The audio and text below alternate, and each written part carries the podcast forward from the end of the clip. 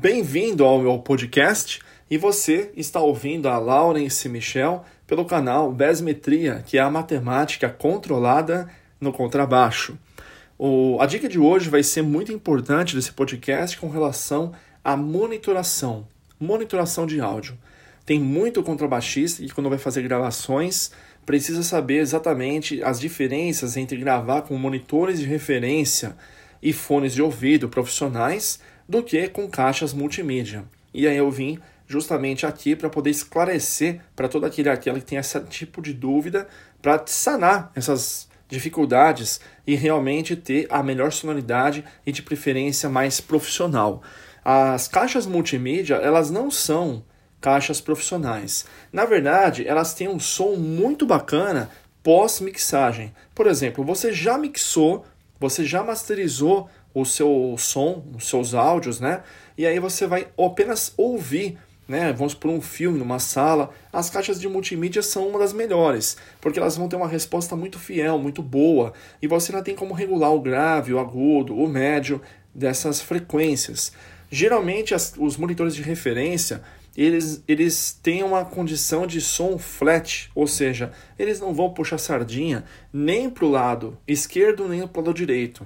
Ou seja, nem para as frequências graves, nem para as frequências agudas. O que estiver entrando de som na sua interface de áudio e passar pelos falantes, que são os monitores de referência, o que você estiver ouvindo lá, se estiver faltando agudo, ou faltando grave, ou sobrando agudo, ou sobrando grave, ou faltando médio, ou sobrando médio, você vai automaticamente regulando no seu contrabaixo a timbragem, até quando você estiver ouvindo nos seus fones de ouvido profissionais ou nos seus monitores de referência o som como ele deve ficar. Se os monitores forem bons o suficiente ou o seu headphone né, é, for no caso o suficiente com as frequências mais flats possíveis, você vai conseguir consequentemente tirar a melhor sonoridade na hora da gravação. E aí, quando você for pôr em uma caixa multimídia que não é monitor de referência, automaticamente você vai ter essa qualidade bem melhor, né? Rica em respostas médio, grave e agudas, beleza? Outra coisa que é muito importante saber e que eu já tinha falado e torno a dizer: caixa multimídia não é monitor de referência. Aí alguns alunos falam para mim, cara, mas comprar um monitor de referência é muito caro. É verdade, dependendo do monitor de referência, é bem caro e dependendo do fone de ouvido profissional, às vezes pode sair mais caro do que o próprio monitor de referência. Existem várias marcas. Quem no caso conhece um dos meus canais do YouTube, eu faço vários tipos de tutoriais diferentes explicando sobre pedais, pedaleiras, contrabaixos, madeiras. Aliás, quem no caso ainda não conhece os meus cursos Besmetria, que é a matemática controlada no contrabaixo, curso que é para iniciante, intermediário e avançado, focado para contrabaixo com mais de 22 horas. É só pesquisar através das redes sociais que tem o link para poder ser direcionado para poder comprar o curso. Mais de 22 horas de conteúdo. E quem no caso não domina nada sobre parte de amplificadores, tipos de falante, tipos de captação, diferença entre o ativo e o passivo, circuitos de 9 e 18 volts, sobre amplificador transistorizado e valvulado, sobre pedal digital e pedal analógico, sobre true bypass e bypass, pode também estar adquirindo o meu curso, que é o curso completo de setup e besmetria, aonde eu explico tudo sobre isso, ok? Vamos voltar aqui para o áudio.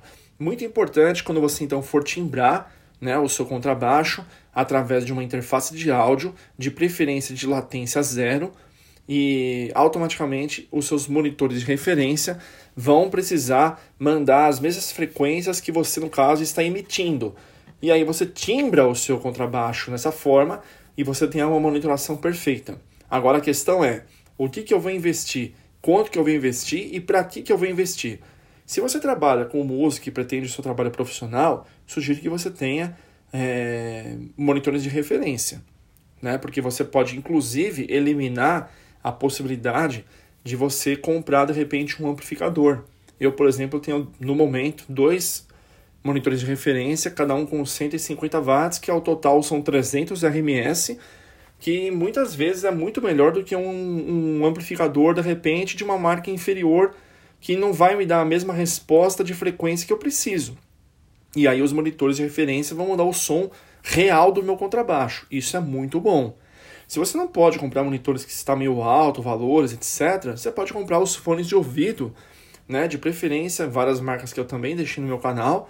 Inclusive, quem quiser fazer compras de produtos de áudio, interfaces de áudio, quem quiser comprar também é, é, monitores de referência, fones de ouvido, microfone para bateria, microfone para violão, microfone para contrabaixo, para canto, é, enfim, tudo que for relacionado a áudio, eu também tenho um, um link disponível pela rede Discovery, aonde eu forneço, além do desconto na loja, 5% em cima do desconto. Então, quem estiver interessado também é só entrar em contato, ok? Mas vamos lá. O esquema de vocês entenderem a diferença entre monitor de referência e caixa multimídia é que a caixa multimídia ela, ela tapeia, certo? Ela tapeia o som final. Ela é legal para quando você já tiver tudo gravado, mixado e masterizado, poder ouvir. Aí beleza, você pode até aumentar o grave, baixar o grave, etc. Mas para monitoração de áudio, melhor coisa são monitores de referência ou fones de ouvido, certo? Questão de praticidade, de comodidade, de transporte, é muito mais fácil os monitores de ouvido, que você não incomoda ninguém e pode tocar numa boa, certo?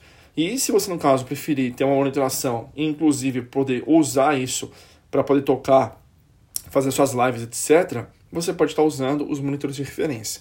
Essa foi a dica de hoje. Agora você então no próximo podcast.